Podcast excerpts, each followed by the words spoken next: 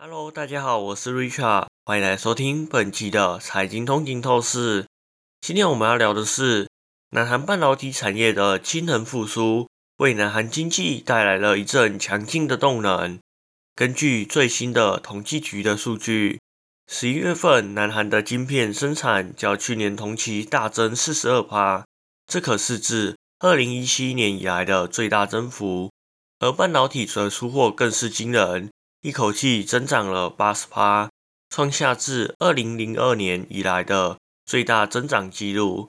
芯片库存方面也仅略微增加三十六趴，为二月以来最小增幅。这个消息不仅让南韩半导体产业看到曙光，更给了三星电子、SK 海力士等南韩晶片业者一个乐观的信号。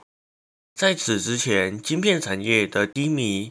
曾长达一年之久，对南韩经济造成了不小的冲击。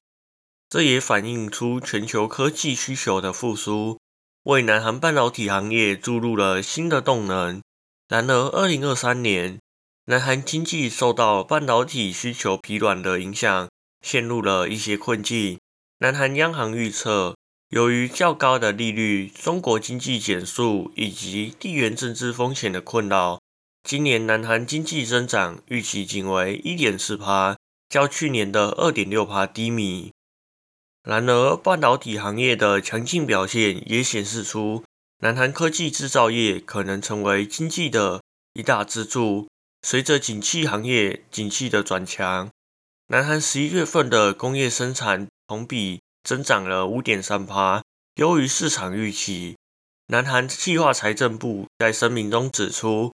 高性能半导体需求特别推动了晶片和机械生产的发展。南韩央行预期，随着十月份出口转正，南韩经济有望在明年实现二点二趴的增长。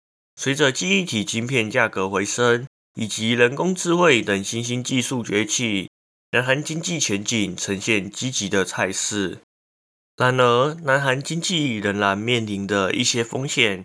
全球经济增速可能会在明年放缓，其中包括中国经济增速的减缓、美国高利率环境下的消费减缓，以及全球商业活动持续受到保护主义的威胁。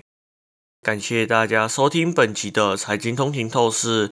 如果您喜欢我们的节目，请不要忘记在您喜欢的 Podcast 平台上订阅财经通勤透视。你也可以追踪我们的 IG、Facebook，或者是订阅我们的 YouTube 频道。那我们这期就到这里喽，我们下期再见，拜拜。